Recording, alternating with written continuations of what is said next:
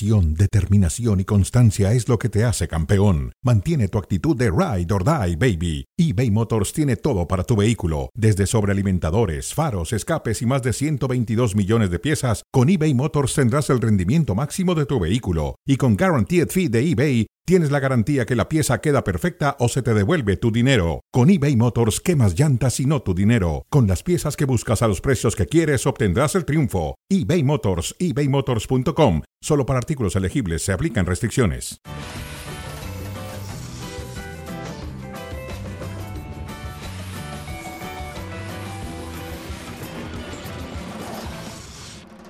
Bienvenidos a Cronómetro a través de ESPN Deportes y Star Plus. Estamos listos. Hoy empató el Barcelona. Mao, Mauricio ¿Qué May, pasó, ¿cómo José estás? Ramón? ¿Bien y tú? Bienvenido. Gracias, muchas Bueno, gracias. Igualmente le damos la bienvenida a Alex Pareja. Alex, ¿cómo estás? Alex, allá en Bristol. ¿Qué tal? ¿Cómo estáis? Pues oye, eh, echando de menos más goles en esta jornada de Liga de. Campeones. ¿Cómo se nota que son eliminatorias a doble partido y ya los juegos ya no son tan alegres, ¿eh? Ya no son y Sí, lógico. Y, la verdad, Alex, eh, hablando de frente, el Barcelona había hecho un buen primer tiempo, había jugado bien, sobre todo los primeros 25-30 minutos, había dominado, había llegado mucho a la portería del equipo de Nápoles, pero después del gol de Lewandowski, como que vino un bajón para el Barcelona, no tuvo el ritmo, y no pudo aguantar ante un debutante pro en fútbol profesional, el técnico del el Nápoles, ¿no? Calzona.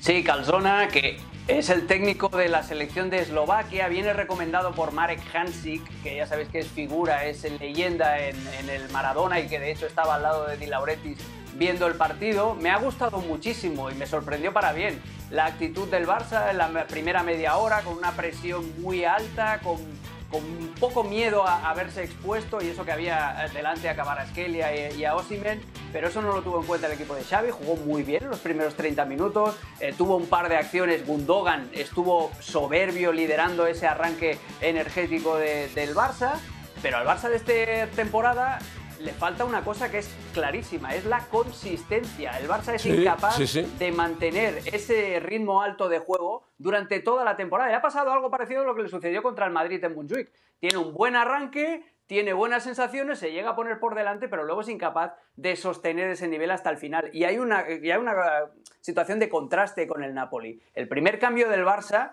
es a los 80 minutos, cuando el equipo se estaba ya fundiendo físicamente y cuando el Napoli, habiendo cambiado a Osimhen y habiendo cambiado a Kvaratskhelia, le había eh, igualado el partido. Yo creo que ahí Xavi queda de ver un poquito. Sí, un error de Íñigo Martínez que había jugado un buen partido. Sí, el problema es que esa irregularidad Sí, sí, sí. que presenta el equipo de un minuto a otro, esa falta de consistencia de la cual habla Alex, bueno, pues tarde o temprano eh, se refleja en el marcador y hoy le pasó contra el conjunto del eh, Napoli. Y respecto a eso, yo le quiero preguntar a Alex, ¿qué aspectos de- del juego del Barcelona te dejan más dudas, Alex? Pues eh, la, la falta de contundencia. O sea, el Barça tiene en los primeros 20-25 minutos tiene esas oportunidades con Gundogan, con Lamin Yamal, pero no, no transforma. Le falta la contundencia en las dos áreas, que es lo que ha perdido el Barça respecto a la temporada pasada. El Barça que ganaba 1-0 el año pasado era porque metía una de las tres o cuatro que generaba Y se era defendía muy bien. Era sólido en defensa. No, Claro. no concedía, no concedía absolutamente nada. Este año es al revés, ha perdido fuerza en las dos áreas. Este año en el centro del campo mueve la pelota más, Frenkie de Jong da 75.000 toques por partido, pero tiene menos fuerza en el área rival por la edad de Lewandowski, aunque Lewandowski está afinando ahora de nuevo el primer toque y eso le, le sirve muchísimo, y ha perdido mm, contundencia en el área propia. Cuando no es Koundé, es Araujo, y cuando no es Íñigo Martínez, que como ha dicho José Ramón, estaba haciendo un partido excepcional Sí, y ha cometido sí, sí. un error y le ha dado el gol al Napoli. ¿Será por las ausencias de Ferran Torres y Rafinha?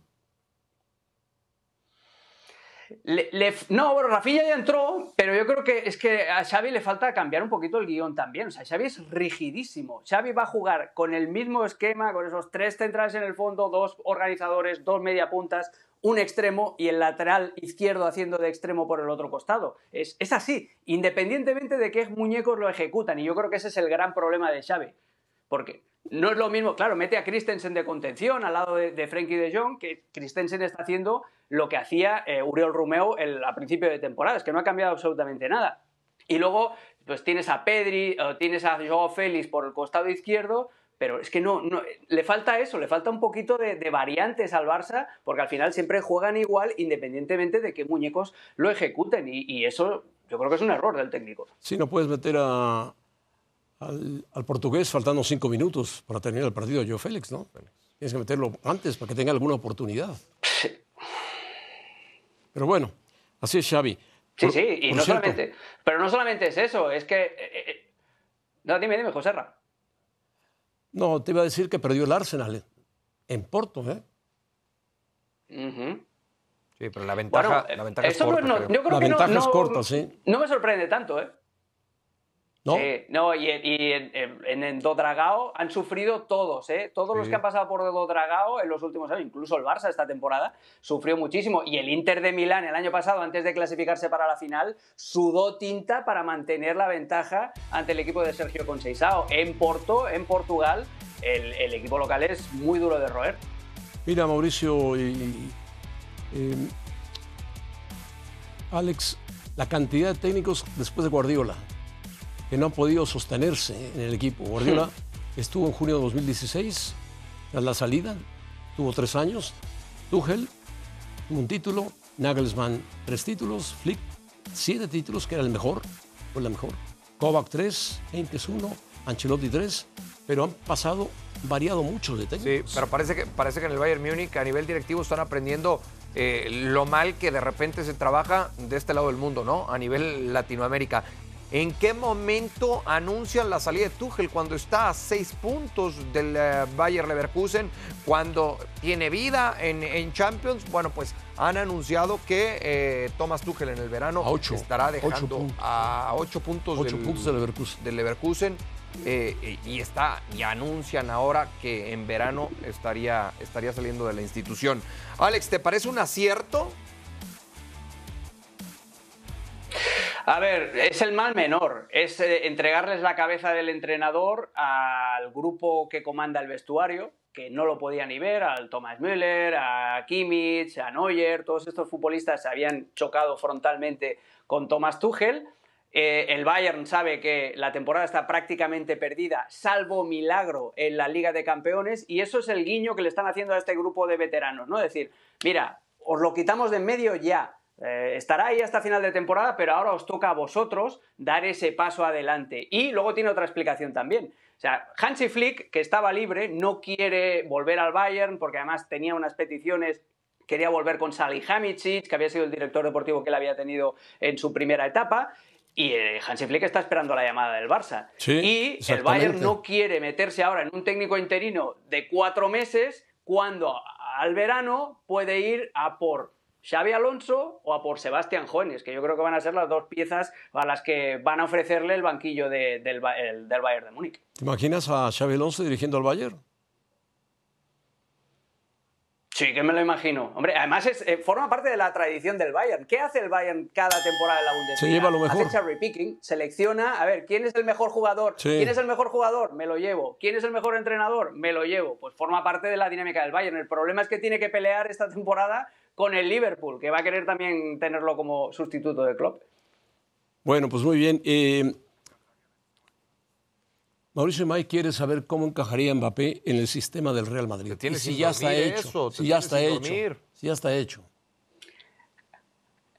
Está jugando como yo en el Fútbol Manager, ¿eh? con los muñequitos ahí a ver dónde lo colocamos y tal. A ver, el problema, eh, eh, Mbappé tiene fácil ubicación en la cancha. Mbappé es tan bueno que puede jugar donde quiera. O sea, puede jugar en la izquierda, ya sabemos que ahí está Vinicius. Ahora en el Paris Saint Germain está jugando de delantero centro. Ahí va, a estar Hendrik el año que viene, aunque sea muy joven y, esté todavía en aprendizaje y también puede jugar en la banda derecha, aunque no es de su agrado. el tema es otra pregunta, ¿con qué actitud va a llegar a eh, Mbappé al Real Madrid? ¿Va a llegar con la actitud del Paris Saint Germain de no, yo aquí soy el amo y yo juego donde quiero? ¿O va a llegar al Real Madrid con una actitud mucho más eh, de jugador de equipo, de decir yo donde diga el mister? Y luego es otra cosa, no solamente es dónde colocas a Mbappé, sino, y esto es lo más importante, cómo mantienes el equilibrio en cuanto al equipo. El Madrid tiene la experiencia súper amarga de los Galácticos, que no por más coleccionar cromos eh, te van a resolver. Si pones a muchos jugadores ofensivos, ahí no defiende nadie. Y luego el propio Mbappé tiene ya la misma experiencia con lo que ha pasado en el Paris Saint-Germain en las últimas temporadas, especialmente el año pasado, que más que un equipo de fútbol parecían los Avengers. O sea, era Messi, era Neymar, era el propio Mbappé, era Sergio Ramos, era tal. Y no pasó nada. Entonces es cómo, no es tanto dónde ubicar a Mbappé, sino cómo mantener el equilibrio entre ataque y defensa en un equipo como el Real Madrid. El club de las Kardashian calificó a Alex, el muñeco de la táctica, aquel eh, Paris Saint-Germain en donde estaban Mbappé, Messi, Neymar, Di María. ¿Cómo le, cómo le dicen? Eh, el club de las Kardashian, le dijo el Alex. Club de las Kardashian. Este, ahora, ¿cómo será en, en, Madrid, tomando en cuenta ese, e, eso de la actitud? Alex, tú por lo menos, ¿cómo, cómo lo imaginas? Que va a llegar Kylian Mbappé al Madrid. Pero no hay ningún Messi ni ningún jugador de la talla de Neymar, son más tranquilos. Sí, pero los egos ahí te encargo dentro del Bueno, pero hay un, hay un Vinicius. claro, claro. claro. Sí, hay egos, siempre hay egos. Y luego también es eso, no hay solamente mucho, hay mucho francés. Porque si dices, va, jugamos... Está Tosmení, está Camavinga... Sí, no, no, si se va a sentir como en casa. Si, si, se va a sentir como en casa, pero ya lo digo en cuanto, a, en cuanto al equilibrio, porque dices, venga, va, no pasa nada. Jugamos con Rodrigo, con Mbappé, con Hendrik, con Bellingham y tal. ¿Quién defiende en ese equipo? ¿A quién, va, ¿A quién vas a dejar de poner? ¿A Tony Cross o a un centrocampista creativo y juegas entonces con dos destructores? ¿Cómo sacas el balón? ¿Cómo se lo llevas a, la gente de talento si no tienes a nadie en el centro del campo? Es un equilibrio muy frágil y el Madrid este año es súper equilibrado. Que eso, le, eso le pasó al Paris Saint-Germain. Es que eso le pasó tal cual al Paris pues Saint-Germain. Nadie recuperaba, nadie ayudaba a defender, nadie, nadie iba para atrás, todos decían, tráiganme la pelota acá, el último tercio de cancha, así, ¿quién te lo va a llevar? Ancelotti es buena estratega, yo creo que van a jugar 4-4-2, ¿eh? 4-4-2. Vinicius y Mbappé adelante. Bueno, con Bellingham atrás de ellos. Eh, Sí, bueno, depende mucho también la capacidad de adaptación que tenga Bellingham a diferentes roles, que ya lo hemos visto. En el Dortmund juega de interior, de media punta, en el Madrid ha llegado a jugar de delantero también. Depende de eso. Eh, la suerte que tiene Ancelotti es que tiene muchos jugadores dúctiles. El propio Camavinga, por ejemplo, que te puede jugar en tres posiciones. Dijiste 4-4-2, pero si le pones nombres, ya vas a jugar con 15 tú. Porque dijiste Vinicius y Mbappé adelante. y en el 4 Bellingham. ¿Y Rodrigo? Rodrigo fuera. Ah, tú sacas a Rodrigo. En principio. En principio. Ah, caray, bueno. Bueno. Bueno, Y lo tienes ahí listo para cuando el momento eh, Ibrahim, y Arda Uller y, todo Ibrahim bueno, Mbappé tiene que ocupar un puesto importante y si va con Vinicius adelante, pues para que no haya problemas en el medio campo. vas a tener que sacrificar. Pones a Camavinga, pones a Tony Cross, que es un superjugador, que acaba de renovar, por cierto pones a. ¿Quién más te gusta? a Valverde. No estás emocionado. A Valverde. Dale las gracias a Alex, por favor, el muñeco. A Bellingham. No te caben todos. No, no, no, no, no. ¿Cree que el Madrid va a jugar con 20, Alex? No, no. Clan de Bellingham, digo de Bellingham, no de las Kardashian. Perdón, adiós. Adiós. adiós. Bueno, las chivas Qué desastre ayer, qué partido, el más malo de la historia de las Chivas de mucho tiempo. Tranquilo. Estuvimos en una sensación de juego en donde no encontrábamos los momentos en donde teníamos que atacar. ¿Quién le entiende a Gago? Él solo. Los momentos en donde teníamos que esperar y tener paciencia. No tuvieron ni paciencia, ni atacaron, ni esperaron, y cuando se dieron cuenta perdieron el partido 1-0. Sí, eh, yo, yo no coincido en eso que ha sido el peor partido de la historia del Guadalajara. Sí no, fue de la historia no, sí, pero sí de, los, de esta temporada. Sí, fue el peor partido de esta temporada, sí. Bajo la gestión de Gago, este ha sido el peor partido del, Guadalajara. Eh, unas chivas que sin Sepúlveda son muy frágiles en defensa. Sí. Muy frágiles. Yo no sé por qué Sepúlveda no jugó. Estaba, estaba listo. No, está lesionado. Le ah, Sepúlveda, el que se golpea. El Tiva. El Tiva, sí, entre cinco o seis semanas está, está, fracturado en aquel choque con, con Mateo Chávez. Eh, a raíz de que pierden al Tío Sepúlveda, son muy frágiles en defensa. Y en ataque ayer, me parece, sus mejores minutos en ese sentido fueron del 35 al 45 el primer tiempo. Sí, porque ni la entrada de Cowell cambió mucho. No, no. El problema. Cowell es muy bueno con espacios. Eso, eso. El problema es que si Cowell se enfrenta a un rival que le ponga un defensa cercano, y no lo deja a campo abierto, le cuesta mucho trabajo a Sí, Caguel es velocista. Sí, necesita campo abierto. ahí sí te gana por velocidad. Pero si no, le cuesta trabajo. Y ayer la, ayer la presentación de Chivas fue muy mala. Ojo, eh, fue un partido malo. Tampoco vamos a caer en el dramatismo. Y de que este Necaxa metió su gol y se defendió muy bien. Sí, pero tuvo para meter el segundo, ¿eh? Tuvo para meter el segundo. Chivas, Vamos con Pachuca. Pachuca está jugando bien, la verdad. Sí está jugando bien. El promedio de edad de las plantillas, Pachuca es, en la posición actual, es primer lugar, pero en años 24-3, abajito de Necaxa. Son los equipos más jóvenes. Sí. Santos, Cruz Azul, y por ahí andaba otro, otro equipo. ¿Quién es? Y eso, En eso Guadalajara, ¿no? Eh, eh, eh, eso. Sí, Chivas es quinto. Eh, Ne- Necaxa, Pachuca, los primeros dos. Luego Santos, Cruz Azul y, y Chivas. Pero esto se refleja muy bien en el dinamismo de estos equipos partido tras partido. Pero ve el Pachuca qué jugadores tiene, excelentes. Jovencitos, Sí. pero muy buenos. Muy buenos, muy buenos jugadores y además se hicieron de futbolistas en posiciones muy puntuales en donde Claves, requería de claves. claves. Claves, sí, claves, claves. Pero otra vez, hablamos de un muy buen trabajo en el escritorio, hablamos de un buen proyecto a nivel directivo y entonces van encontrando de Este forma Osama natural es los bueno, resultados eh, en la muy cancha. bueno. Sí, y, y- y tardó seis meses en, en pasar ese proceso de adaptación, pero hoy le está rindiendo muy buenos frutos. Y Eric Sánchez atraviesa un gran momento. Para mí es hoy uno de los mejores futbolistas mexicanos. Fíjate. Si yo, si, si, si yo mañana Y este tengo es que uno de los pensar... mejores técnicos, Almada. Sí, también. Si yo mañana tengo que pensar en un futbolista titular para el Jimmy Lozano en Copa América, el primero que tengo en mente por lo que está haciendo es el Chiquito Sánchez. El chiquito Sánchez, que ya estuvo, jugó frente a Alemania, Sí, ah, no, claro, claro, es recurrente en las convocatorias del Jimmy Lozano. Es, es Recurrente y se ha bajito, ganado es bajito de estatura, pero le metió un gol a Alemania de cabeza. Sí. De cabeza. Jue- Juega muy bien. Porque, por- porque se desprende fácil desde la segunda muy- línea es muy y habilidoso. llega con facilidad a pisar el aire rival. Es habilidoso. Y el otro Idrisi es muy buen jugador. Muy buen jugador y Rondón como referencia en ataque. Muy fuerte, este, y, sí. y luego la experiencia que ya tienen en defensa. Se han hecho de muy buen equipo, Pachuca. Bueno, América. América recibe hoy en casa al Mazatlán, casi con equipo completo, a excepción de Diego Valdés. Pero Mazatlán ha mejorado, viene de ganar un partido, de empatar otro. Eh, no creo que sea un gran rival para el, el América. Si el América está casi completo, debe ganar él. América no debe tener mayor problema para ganar.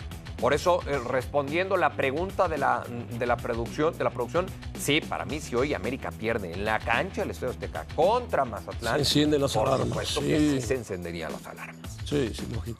No sería normal que el América perdiese con el Mazatlán. Porque a pesar estás de que ha mejorado el Mazatlán. Estás hablando que vienes de una derrota, sí, pero contra el que para mí es el equipo que mejor fútbol está desplegando, como lo es Pachuca. Y creo que tú estás en lo mismo. Es el líder. es el líder.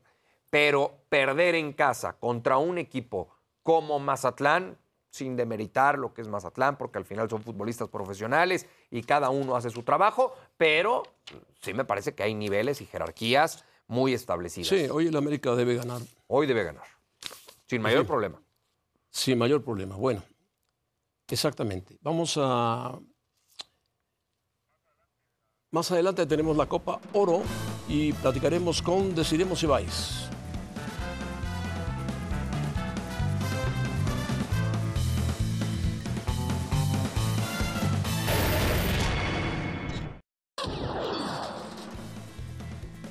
En la mira. Se inauguró el, campeonato femenil. Sí. Copa Oro. Sí, la Copa Oro W, que por cierto tenemos en exclusiva para, para ESPN. Y todas sus eh, plataformas. y todas sus plataformas. Eh, tuvo para ganar ayer la selección mexicana contra Argentina. Tuvo para ganar, pero se defendió bien Argentina. ¿eh? y lo terminó empatando. De esos partidos que te deja la sensación de que el empate sabe más a derrota. Sí, 0-0 terminaron Argentina y México. Bueno, deciré, deciré Navarro. no, Monsiváis. deciré Monsiváis. Eh, ¿Por qué no pudieron vencer a Argentina las chicas mexicanas? Hola compañeros, un placer estar aquí con ustedes. Mis conclusiones ante este partido de México contra Argentina, un poco frustrante cómo se manejó el partido los primeros minutos, los primeros 20 minutos, una dominación total de México porque Argentina le cede el balón, pero no supieron descifrar que el bloque bajo de Argentina con un 4-4-2 en su propia cancha era evitar esos pases internos eh, y poder lograr de- descifrar que la, clave era por la parte de la banda, pero se tarda mucho Pedro López en hacer los cambios hasta el minuto 62, 63, cuando mete a, Kiana Palacios. Creo que lo interesante es pensar en que México se va con un empate sabor a derrota y se complica demasiado la clasificación a la siguiente ronda. ¿Por qué? Porque tiene que meterle muchísimos goles a República Dominicana, que no le meta Estados Unidos más de dos goles y empezar a pensar en la calculadora y pensar que Argentina no haga su tarea, porque si no, incluso puede quedar fuera de la siguiente ronda. Y listo, la Copa ahora se termina para, para, para México y para esto me resulta un poco decepcionante el inicio de México en esta Copa Oro.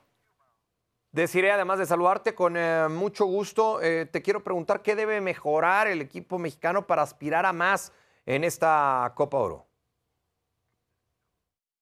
debe de mejorar en cambiar esa mentalidad de que no nada más estamos para jugar a equipos medianos. Sabía perfectamente que Argentina era un equipo que lo había medido en Panamericanos y ya le habías ganado. Entonces retroceder y cambiar una estrategia que pareciera en papel que empieza a experimentar en un torneo que ya empezó. ¿Qué debe mejorar y qué debe cambiar y qué debe esperar México para este siguiente eh, partido? Simplemente ajustar en un estado natural, poner a las jugadoras donde mejor se sienten, responsabilidad a jugadoras en que deben hacer la diferencia y esperar que de verdad salgan los resultados ante República Dominicana y, ¿por qué no?, también evitar que nos gole Estados Unidos o bien buscar esa victoria sí o sí contra Estados Unidos y pasar a la siguiente ronda. Bueno, muchas gracias a Desiree. Estados Unidos ganó 5-0 a República Dominicana, con lo cual se pone en primer lugar con diferencia de más tres, cinco. Argentina un punto, México un punto, Dominicana cero puntos. El viernes va a jugar Dominicana contra México y el lunes contra Estados Unidos. Sí, partido, ¿no? Porque... Dice decidir que tiene que evitar complicarse. Es que imagínate que tengas que llegar a ese, a ese tercer partido contra Estados Unidos jugándote la calificación. Sería prácticamente darte un tiro en el pie, ¿no? Muy difícil sí, que logres eso. Muy difícil. Bueno, así está la situación. Los partidos del día de hoy. Eh, Panamá contra Colombia y Brasil contra Puerto Panamá, Colombia, Brasil, Puerto Rico, uno a las 6.20, otro a las 9 de la noche. Todo por las plataformas de ESPN, ESPN Deportes y por supuesto, no ESPN Deportes, no, y Star Plus. Eh, ustedes verán esos partidos el día de hoy. ESPN en Estados Unidos también, ESPN y Star Plus. Bueno, estos son los cinco goles que marcó la selección de Estados Unidos a la República Dominicana, entendiendo la diferencia ¿no? que existe, sobre todo en este deporte, en, el fútbol. Mira, que cambió Estados Unidos de equipo, ahora tiene un equipo mucho más joven. Sí, pero aún así. No, es una potencia. Es una, es una potencia y pues República Dominicana está lejos de eso. Y por cierto, México falló un penalti que le pudo haber dado la victoria. Argentina, por eso yo te decía, un partido que pudo haber ganado. Mira la Morgan todavía juega con Estados Unidos. Todavía, ahí está. Una mujer muy guapa además. Sí, un atleta en toda la extensión de la palabra. Bueno, los promos de los partidos de hoy, rápidamente, Panamá con Colombia, ya lo había dicho Mauricio, 6.20 de, de, la noche o de la tarde, y después por la noche Brasil contra Puerto Rico, dos buenas selecciones, Colombia y Brasil. Bueno, pues hay que seguir estos dos partidos en la pantalla de ESPN y Star Plus. Muy bien, Mauricio, muchas gracias. José Ramón, qué gusto, qué gusto, vámonos. Vámonos, gracias. con la imagen del Snapdragon que es el estadio de San Diego. El estadio de San Diego, donde jugaron ayer México y Argentina. Eh, no, aquí ah, juegan hoy. ayer jugaron en Los Ángeles. Ayer jugaron en Los Ángeles. En Carson, para ser exacto. En Carson, donde juega el Galaxy. Exacto.